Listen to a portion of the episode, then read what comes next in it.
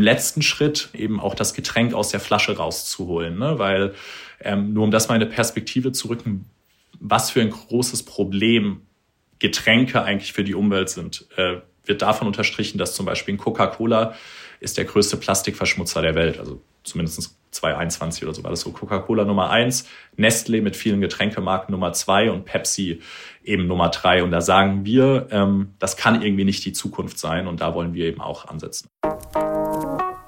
Hallo und herzlich willkommen bei How to Hack, dem Podcast von Business Punk. Mein Name ist Thorsten Giersch und gemeinsam mit dem ganzen Team versuchen wir, euch auf Ideen zu bringen für eure Karriere in der Arbeitswelt, wie sie eben heute ist. Und das mit sehr spannenden Gästen, nämlich Leuten, die es geschafft haben, als Kreative, die erfolgreich sind als Unternehmerinnen oder Unternehmer, als Gründer, Gründerinnen oder sich eben einfach hochgearbeitet haben in einer großen Company. Lasst euch inspirieren und auf Ideen bringen in den nächsten 30 Minuten. Viel Spaß dabei ein Energy Drink günstiger als alles, was es auf dem Markt schon gibt und vor allen Dingen ohne Zucker, ohne Taurin, sehr viel gesünder. Diese Idee hatte mein heutiger Gast, Frederik Joost, gemeinsam mit seinen beiden Mitgründern Matthias Horsch und Philipp Nass und sie haben ihr Unternehmen und die Marke Holy genannt. Energy Drinks und andere Softdrinks eben unter dieser Prämisse. Darüber sprechen wir heute, wie sie mit Mitte 20 auf diese Idee kam und naja, was Frederik überhaupt so für ein Typ ist als ehemaliger professioneller Tischtennisspieler, was ihn bewegt hat, sozusagen ins Management zu gehen und wie er zum Thema Geld steht, weil er hatte auch andere Möglichkeiten, Geld zu verdienen, vielleicht sogar sicherere, was ihn aber trotzdem nicht davon abgehalten hat zu gründen. Warum? Das erklärt er uns jetzt. Frederik, ich grüße dich. Hallo. Hi Thorsten. Danke für die Einladung. Ich freue mich sehr, heute hier zu sein und freue mich sehr auf das Gespräch. Vorweg gefragt, wird man als professioneller Tischtennisspieler nicht reich genug, sodass man danach mit Mitte 20 noch was gründen muss? Oder warum hast du diesen Weg gewählt? Ja, da triffst du die Nadel ziemlich gut. Ähm, also es ist unter anderem einer der Gründe gewesen, warum ich es dann doch nicht mehr professionell weitergemacht habe. Ähm, also für alle Zuhörer, ich habe in meiner Jugend professionell Tischtennis gespielt, war da auch in der Jugendnationalmannschaft, habe alles Mögliche von Europameisterschaften zu Weltmeisterschaften äh, gespielt und das dann auch nach dem Abitur, weil ich schon mit 17 Abi gemacht hatte, dank G8, ähm, dann eben gesagt, komm, hey, ich bin so jung noch, ich probiere das jetzt mal zwei Jahre und habe da auch guten Fortschritt gemacht. Aber wie du schon gesagt hast, einerseits ist es finanziell nicht ganz so lukrativ, vielleicht wie manch anderer Sport. Andererseits, in aller Ehrlichkeit, habe ich es aber auch einfach nicht in die A-Nationalmannschaft geschafft. Also Deutschland ist sehr, sehr stark im Tischtennis, ist die zweitbeste Nation der Welt oder immer so zweit, drittbeste zusammen mit Japan hinter China. Ähm, und wenn du es halt nicht in die A-Nationalmannschaft schaffst, dann spielst du die ganzen coolen Sachen nicht. Ne? Dann spielst du keine WM, keine EM, keine Olympia. Und das ist ehrlich gesagt das, was mir halt in der Jugend so viel Spaß gemacht hat, dass ich die ganze Zeit unterwegs war, die ganze Zeit neue Eindrücke hatte. Und als ich dann zu den Herren gekommen bin, war es ehrlich gesagt primär Training, Training, Training, was natürlich auch ein wichtiger Bestandteil ist, aber so ein bisschen der ja, Thrill, der hat ein bisschen gefehlt und äh, den habe ich mir dann, ja, würde ich sagen, anderweitig gesucht. Was war denn so eine Reise, wo du sagst, so ein Erlebnis auch im Ausland, wo du sagst, boah, das war echt spannend, das Land mal auf die Art und Weise zumindest kennenzulernen in jungen Jahren? Also da gibt es ehrlich gesagt eine Reihe an Dingen, eine Reihe an Turnieren und auch an Trainingslagern, die mir da in den Sinn kommen. Also einerseits habe ich mal eine Jugend-Europameisterschaft 2012 in Kasan in Russland gespielt. Das war echt spannend, weil das war schon, die hatten so diesen Ort ein bisschen für die ähm, wie, wie nennt man das, diese Studentenolympiade vorbereitet. Ähm, und da war so alles im Aufbau, aber das war schon noch, ja, wie soll man sagen, ein bisschen, ja, noch nicht ganz so weit entwickelt. Und die anderen beiden Sachen äh, waren Jugend-WMs. Äh, die war 2011 in Bahrain. Das war schon damals so, da hatte ich noch gar keine Berührungspunkte äh, zu Middle East, was ich dann später äh, noch bekommen habe. Vielleicht kommen wir dazu auch noch zu sprechen. Und 2012 ähm, habe ich in Indien Jugend-WM gespielt. Und das sind natürlich Sachen, die vergisst man nie. Ne? Also natürlich ist man da total aufgeregt, aber in solche Länder reisen zu dürfen, äh, ist natürlich was ganz Besonderes und das dann noch mit dem Sport zusammen. Und das allerletzte, das war so die längste Erfahrung. Ich war zweimal drei Wochen in China, äh, habe dort mit so einer, also haben mit der Jugendnationalmannschaft, haben wir dann mit einer Provinzmannschaft dort trainiert, die trotzdem besser waren als wir. Und äh, habe damals auch meinen 18. Geburtstag wirklich in, in China verbracht und ja, meinen 18. Geburtstag in China gefeiert im Trainingslager. Ich nehme dich jetzt so als so einen reflektierten Typ, der wahrscheinlich aber zu dieser Tischtenniskarriere parallel sich 17 Abitur gemacht, hast gesagt, schon überlegt hat, nein, was wird denn später sonst vielleicht aus mir im Plan B oder sogar der Plan A? Wie ging es dann weiter nach dem Abitur? Was, was hast du gemacht und war dir schon immer klar, dass du auf jeden Fall unbedingt gründen möchtest? Ähm, also das war mir auf gar keinen Fall von Anfang an klar, weil ich jetzt auch gar nicht aus so einer gründernahen Familie komme. Also meine Familie ist eher, würde ich sagen, konservativ, also locker, aber konservativ, wenn es jetzt in Richtung Karriere geht. Ähm, damals mit 17 war das einfach so, ich bin ehrlich, so die letzten zwei Jahre in der Schule, die waren echt ziemlich tough. Also es wurde im Nachhinein mal nachgerechnet. Ich war nur 48 Prozent der Zeit in der Schule. Ähm, normalerweise würdest du damit niemals Abitur bestehen, aber weil das eben alles durch die Nationalmannschaft schulisch entschuldigt war, ähm, war das dann fein. Hab auch das Abi ehrlich gesagt mit Biegen und Brechen äh, nur bestanden, obwohl ich vorher, würde ich sagen, immer relativ gut in der Schule war und war dann ziemlich so, ich habe jetzt keinen Bock direkt irgendwie ins Studium zu gehen und war so, hey, ich bin so jung, was habe ich zu verlieren? Und ich glaube, das ist so ein Mantra, was sich auch in vielen weiteren Situationen später äh, durchgezogen hat. Also, hey, jetzt ein Jahr voll auf Tischtennis zu setzen, eigentlich kann dabei nichts schiefgehen. Ähm, bin dann damals, also ich hatte, bin in Heidelberg groß geworden, bin dann nach Krenzau gezogen, das ist im Westerwald, äh, in der Nähe von Koblenz, ähm, und war da bei TTC Zugbrücke Krenzau, so ein Erstligaverein, habe dann dort gewohnt, ähm, jahrelang trainiert. Nach einem Jahr habe ich mich echt gut weiterentwickelt und es hat richtig Spaß gemacht. Und dann habe ich gesagt, komm, ich mach's noch ein Jahr.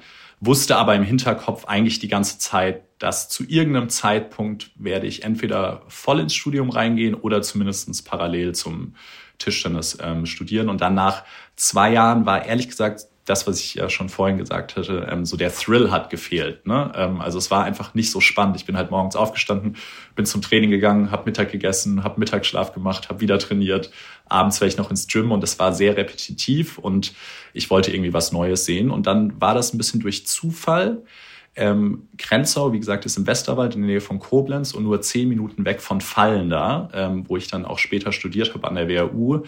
Ähm, und die WHU, die ist ja sehr ja, bekannt dafür, dass sie eben sehr gründernah ist, sehr viele Gründer eben daraus kommen. Und als ich dann dort angefangen habe zu studieren, hat sich auf einmal diese neue Welt für mich offenbart, zu der ich vorher gar keine Kontaktpunkte hatte. Und das war sicherlich auch so, ja, eine sehr entscheidende Entscheidung, äh, wenn man es so, so ausdrücken will, ähm, dort diese ganzen ja, Berührungspunkte mit ganz vielen erfolgreichen Gründern zu haben und zu sehen, was, ist, was man da eigentlich alles machen kann und dass es eben nicht nur den Weg gibt, jetzt, wenn man BWL studiert, ich gehe in die Bank oder ich gehe in die Beratung oder ich gehe in die Industrie, sondern dass es da diesen spannenden Zweig gab, wo auch ehrlich gesagt die Leute, die ich dort kennengelernt habe, einfach mir ein bisschen sympathischer wirkten und da man halt gemerkt hat, da ist halt richtig Feuer dahinter.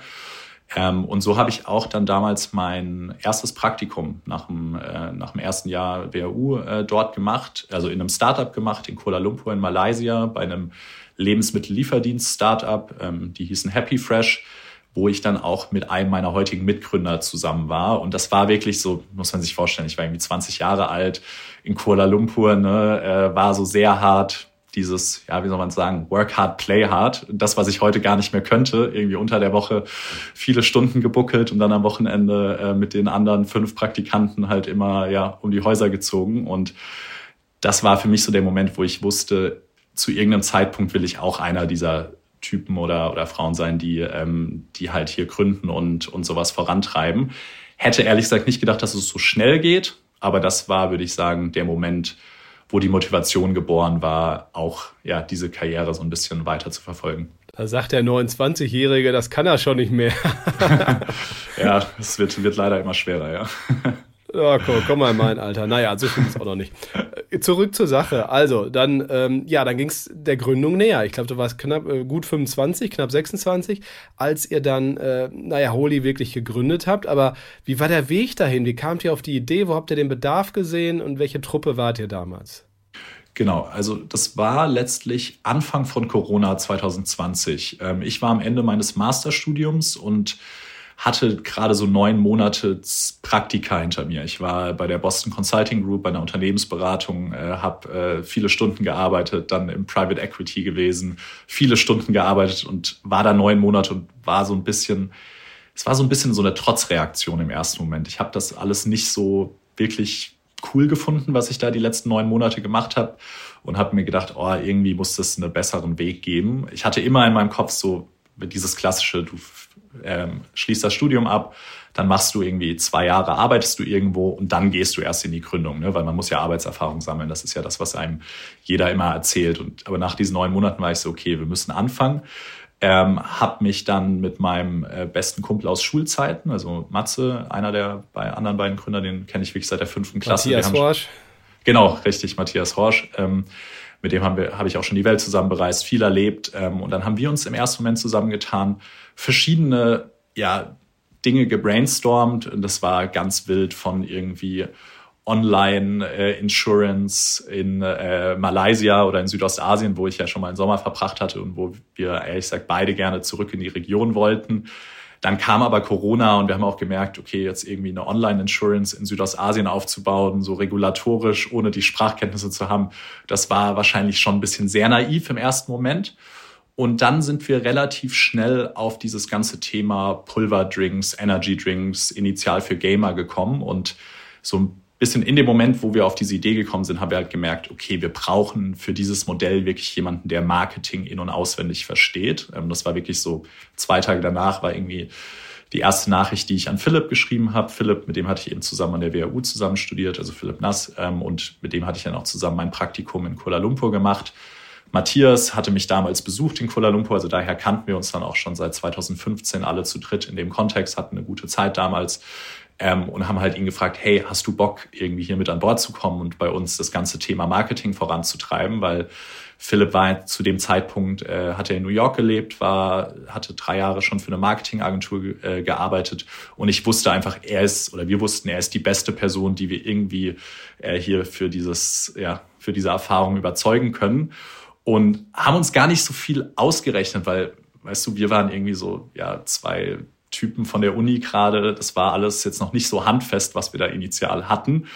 Und Philipp war dann relativ schnell so, hey, ich habe hier richtig Bock drauf, äh, so ich kündige meinen Job und, und let's go. Und es war dann auch so ein bisschen der Moment, wo wir wussten, okay, wenn Philipp jetzt aus diesem wirklich guten und auch gut bezahlten Job rausgeht, ähm, dann müssen wir es auch wirklich ernst meinen. Und ich würde sagen, das war wirklich dann so der Tipping Point, wo wir angefangen haben, wirklich ja, die PS auf die Straße zu bringen und wirklich einfach sehr fokussiert daran zu arbeiten, wie, wie bringen wir jetzt dieses Produkt an den Markt, nämlich diesen pulverbasierten Energy Drink für Gamer initial, haben dann im August 2020 ähm, die GmbH gegründet und saßen dann ab dem 1. September ähm, 2020 saßen wir alle zu dritt, ähm, damals in der Wohnung, in der ehemaligen Wohnung von, von Mats und mir im Wohnzimmer und haben dann ja, halt jeden Tag äh, angefangen an den verschiedenen Themen zu arbeiten, die man so machen muss, um dann so ein Produkt auch eben erfolgreich an den Markt zu bringen. Bevor wir zum Produkt kommen, muss ich das äh, mit dieser Verantwortung, was du gerade erwähnt hast, gerne nochmal nachfragen. Also war das so ein erster Moment, wo du gesagt hast, okay, jetzt geht es hier nicht mehr nur um mich. Hier habe ich jetzt mit dem Philipp Nass eben auch jemanden, der, der tatsächlich hier gerade auch seinen Lebensweg für unsere gemeinsame Idee geändert hat. Und naja, heute ist das wahrscheinlich nochmal was anderes jetzt, wenn auch im Zweifel Mitarbeiterzahlen steigen und so weiter. Und war das so dieser entscheidende Moment, wo du auch echt gesagt hast, okay, aber jetzt nehme ich auch Verantwortung für andere sozusagen mal ernsthaft so richtig nochmal wahr im beruflichen? Also ganz, ganz klar war das wirklich so ein Moment, weil Mats und ich, wie gesagt, wir kennen uns seit wir irgendwie, keine Ahnung, elf, zwölf sind, äh, sind seitdem beste Freunde und das war bei uns immer so ein bisschen ja, lockerer Talk von wegen, hey, wir gründen was zusammen und da war schon Ernsthaftigkeit dabei, aber wir sind beide, würde ich sagen, eher so die lustigen Typen. Und als dann Philipp dazu kam, der da wirklich, wie du es gerade gesagt hast, irgendwie seinen Karriereweg für uns in dem Moment ja völlig angepasst hat, war es klar, okay, jetzt, jetzt wird's ernst und jetzt können wir das nicht mehr irgendwie halbgar angehen, sondern jetzt müssen wir alles in den Ring werfen, ähm, was wir haben. Und das wächst natürlich mit der Zeit, ne, mit, mit steigender Mitarbeiteranzahl, wie du schon gesagt hast, immer weiter an. Wir sind jetzt 40 Leute im Team und ehrlich gesagt, das hätte ich mir jetzt hätte ich erstmal nicht gedacht, dass es so schnell geht.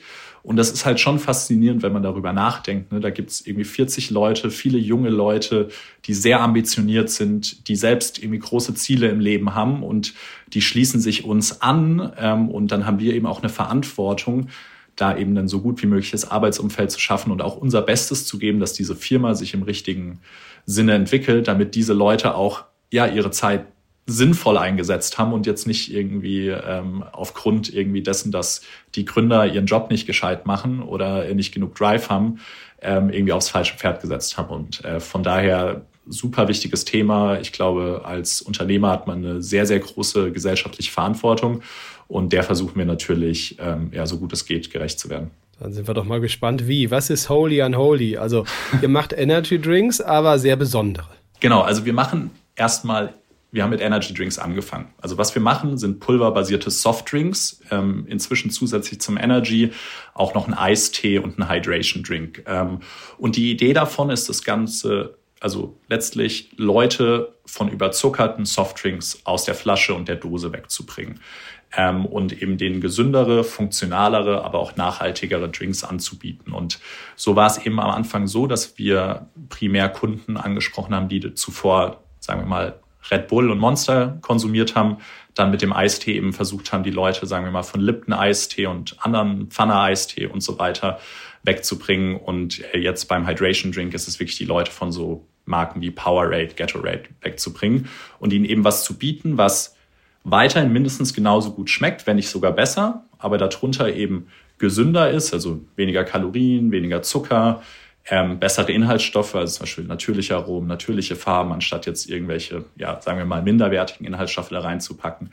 Auch beim Thema Funktionalität, also gerade Energy und Hydration, haben ja einen klaren Funktionalitätsanspruch, da wirklich sich zu überlegen, hey, wie kann ich einen Energy Drink bauen, der den bestmöglichen Effekt gibt, ne? weil zum Beispiel ein klassischer Energy Drink mit Zucker kennt man ja so ein bisschen, hat man so eine leichte Achterbahnfahrt, da ist man kurz gepusht und dann geht's aber auch ganz schnell wieder runter. Wie kann man das eben äh, weiter optimieren? Und im letzten Schritt, ähm, das ist das, was viele Leute gar nicht auf dem Schirm haben, eben auch das Getränk aus der Flasche rauszuholen. Ne? Weil ähm, nur um das mal in eine Perspektive zu rücken, was für ein großes Problem Getränke eigentlich für die Umwelt sind, äh, wird davon unterstrichen, dass zum Beispiel Coca-Cola ist der größte Plastikverschmutzer der Welt. Also zumindest 2021 oder so war das so. Coca-Cola Nummer eins, Nestle mit vielen Getränkemarken Nummer zwei und Pepsi eben Nummer drei. Und da sagen wir, ähm, das kann irgendwie nicht die Zukunft sein und da wollen wir eben auch ansetzen. Also kurz zusammengefasst, gesündere, funktionalere, nachhaltigere Softdrinks was ja technologisch, beziehungsweise fast ja auch chemisch, kann man ja so sagen, biologisch, gar nicht äh, klar eine Herausforderung ist. Also, wie habt ihr das dann gemacht? Ihr hattet eine Idee, soweit gut. Äh, zum Geld kommen wir gleich, aber äh, wie, wie kam es jetzt tatsächlich ganz klar zum Pulver, also zum, zum Produkt? Wie habt ihr das gemacht?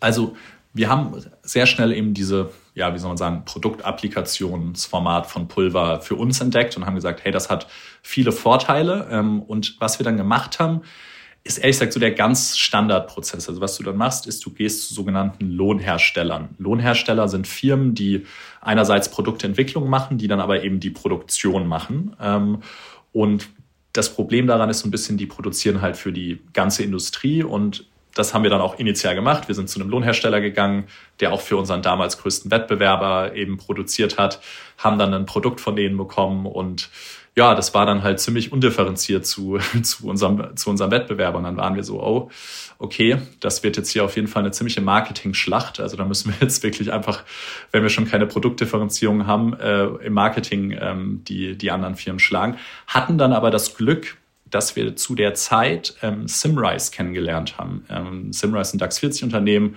Eins ich war beim Börsengang dabei. Also ich habe den damaligen ah. Chef bei deren Börsengang begleitet in Frankfurt. Da war ich bei NTV Börsenreporter und ich glaube, der erste Satz von ihm war, jeder von Ihnen hier im Raum hat heute mindestens drei bis sieben Mal Kontakt mit unserem Produkt gehabt. Natürlich ohne es zu merken. Die stecken überall drin. Also ganz große Nummer, äh, auch weltweit aktiv, ne? Ja, ab, absolut. Und normalerweise arbeiten die eben nur mit den Großen zusammen. Ne? Die arbeiten mit, sagen wir mal, Procter Gamble, Nestle, Unilever, Coca-Cola.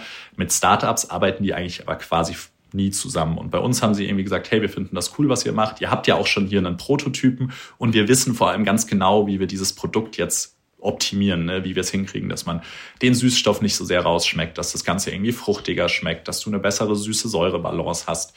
Und wir sagen immer im Nachhinein, wir hatten zwei so Lucky Shots ähm, ziemlich am Anfang der Reise. Und Simrise war dieser eine Lucky Shot, weil als wir die ersten äh, Proben von Simrise bekommen. Ich erinnere mich da noch wirklich, als ob es gestern war. War mit Philipp, Matze, äh, waren wir zusammen im, im Homeoffice, haben diese Proben bekommen, haben den ersten Schluck genommen in der Küche und wir sind wirklich rumgesprungen wie so kleine Kinder, weil wir einfach so gemerkt haben, okay, we are on to something. Also hier, da ist was, das ist wirklich ein geiles Produkt ähm, und, und das kann sehr gut funktionieren. Ähm, und genau, so sind wir dann, haben wir mit denen halt verschiedene Loops gefahren. Also dass die schicken dir eine neue Muster, dann gibst du denen Feedback, sagst denen, hey, kannst du irgendwie mal noch die Sorte ausprobieren oder mach es mal süßer, mach es mal saurer.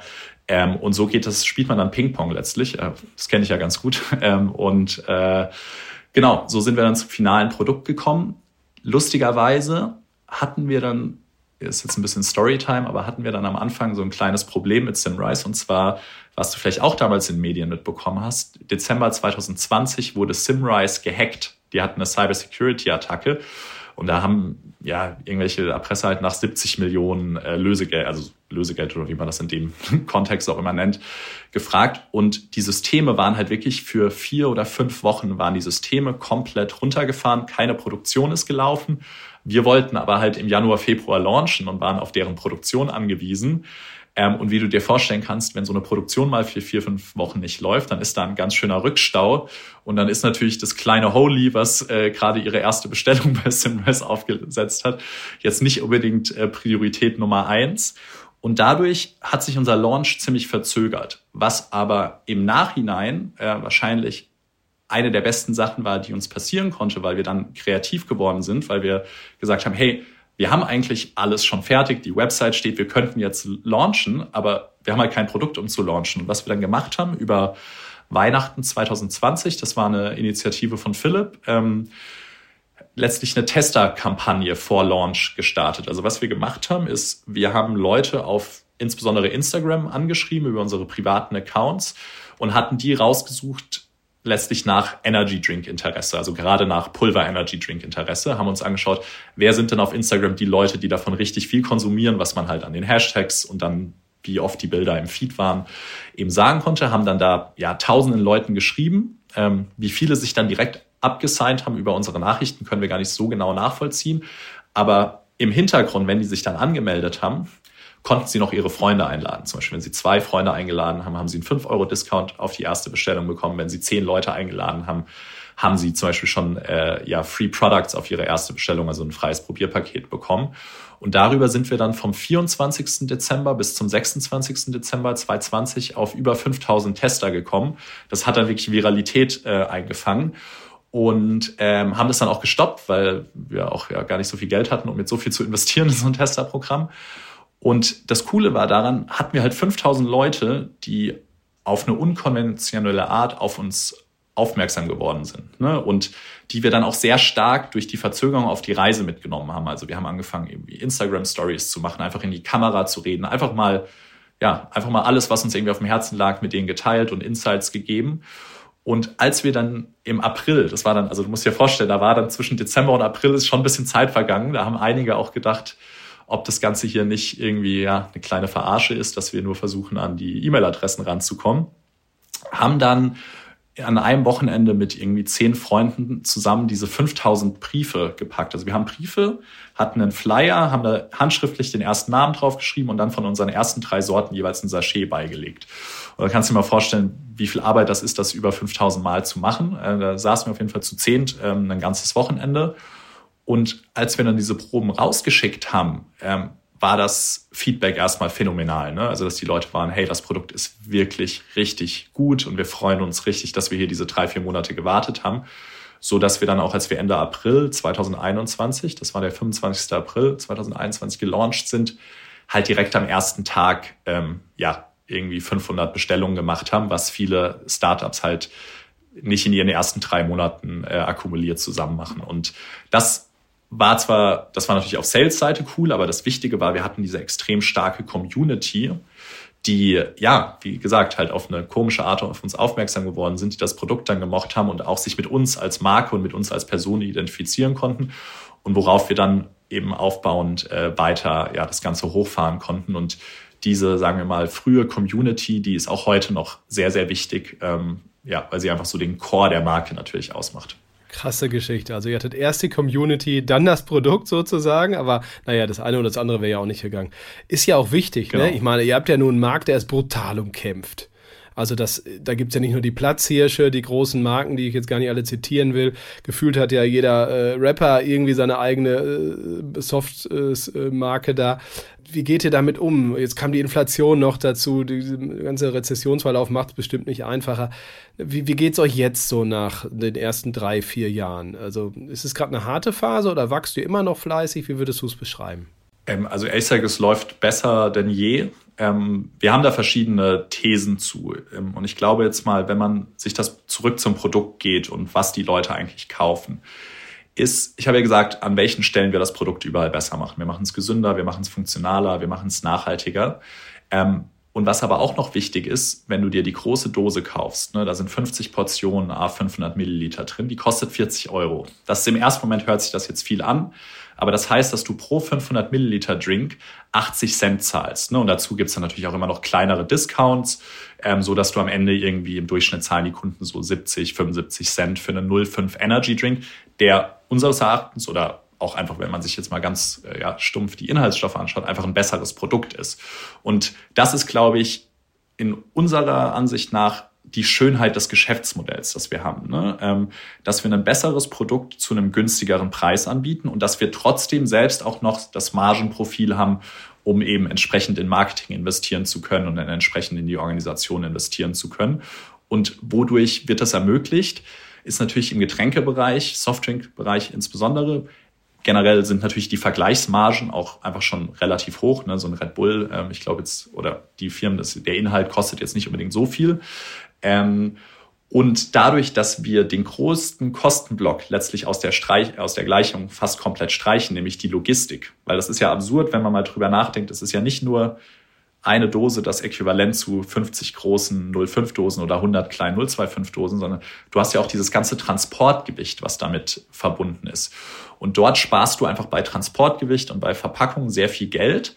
Und ähm, damit ist es eben überhaupt möglich, ein besseres Produkt zu einem günstigeren Preis anzubieten. Und wir glauben, dass diese Kombination von diesem, ja, von diesem Werteversprechen gepaart mit einer starken Marke, und das ist auch was, was wir zumindest glauben, dass jetzt gerade auch in so, ja, sagen wir in so einem Konsumentenklima wie aktuell, die Leute zwar mehr aufs Geld achten, aber dennoch Marken bevorzugen, zu denen sie eine emotionale Verbindung haben. Und das ist ja die Kombination, die wir gerade sehr gut schaffen, weshalb wir eigentlich sehen, seitdem es generell, sagen wir mal, makroökonomisch nach unten geht, geht es bei uns sogar noch schneller nach oben. An was das jetzt genau liegt, ob das jetzt daran liegt oder ob es daran liegt, dass wir irgendwie vorher einen guten Job gemacht haben, ist immer total schwer nachzuvollziehen. Ne? Was war jetzt wirklich der Werttreiber dahinter?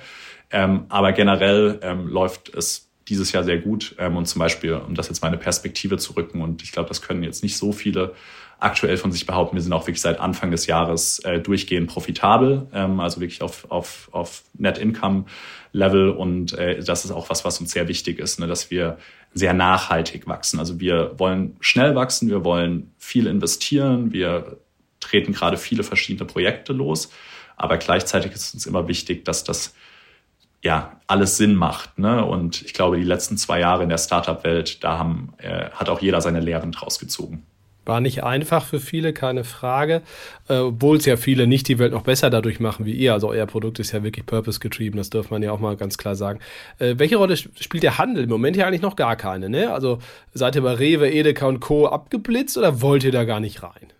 Nee, also wir sind aktuell noch gar nicht im Einzelhandel. Es war ganz bewusst, dass wir gesagt haben, hey, zuerst verfolgen wir eine Online-First-Strategie Warum? Es ist einfach einfacher im ersten Moment. Man kann viel stärker eine Community aufbauen. Man kann auch ein viel tieferes Kundenverständnis aufbauen und es funktioniert online einfach für uns sehr gut. Ähm, wir wollen aber nächstes Jahr die ersten Schritte im Lebensmitteleinzelhandel wagen. Also wir online funktioniert sehr gut. Wir sehen auch, wie wir das weiter hochfahren können. Wir glauben aber, um eine wirklich große Getränkefirma zu bauen, musst du da ja, verfügbar sein, wo der Kunde letztendlich ist. Und 90, 95 Prozent der Kunden kaufen ihre Getränke nun mal nicht online, sondern halt im Lebensmitteleinzelhandel. Und deswegen wäre es total naiv, wenn wir sagen würden, wir wollen da nie hin. Aber wir wissen einfach, wie schwierig es auch ist. Ne? Und dass du jetzt nicht unendlich viele Versuche hast und wollen deshalb das Ganze langsam angehen, wollen uns unsere Zeit nehmen, wollen sehr viel lernen erstmal. Und erst wenn wir das Gefühl haben, wir haben jetzt was gefunden, was wirklich gut funktioniert, dann auch die entsprechenden Ressourcen ähm, dahinter werfen und, und schauen, dass man das hochfährt. Und da was wir immer sagen, wenn jetzt alles sehr gut läuft, ne, ähm, nach Plan läuft, dann sind wir in zehn Jahren eine Firma, die 80, 90 Prozent ihres Umsatzes im Lebensmitteleinzelhandel macht und nicht mehr online. Ne? Ähm, aber davon sind wir natürlich gerade, ist es genau andersrum, beziehungsweise ist es 100 Prozent online und 0 Prozent Lebensmitteleinzelhandel. Heißt, es ist eine neue Reise, das ist eine neue Herausforderung. Und ehrlich gesagt freuen wir uns darauf sehr, weil das, ähm, ich würde sagen, online haben wir jetzt im Kern verstanden. Das internationalisieren wir jetzt weiter auf, auf weitere Märkte.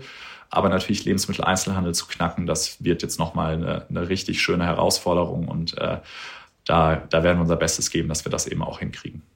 Dabei drücke ich die Daumen. Ich glaube, in Frankreich seid ihr schon. Die, die Welt ist groß, hast du selber gemerkt äh, durch deine ja. Reisen. Ich komme zum Anfang auch nochmal zurück. Also, ich habe am Anfang ja so schnippisch gefragt, ob man als Tischtennisspieler reich wird im Vergleich zum Fußball eher nicht.